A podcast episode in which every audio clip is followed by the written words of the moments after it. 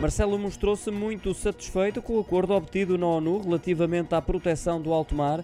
Manifestou o seu agrado este domingo eh, através do comunicado, frisando que se trata de um acordo fundamental para toda a comunidade internacional e para Portugal, que tem assumido uma posição liderante na preservação do oceano, ainda segundo o Presidente da República. O entendimento foi alcançado ao fim de 15 anos de duras negociações, considerado por isso eh, histórico pelo chefe do Estado português.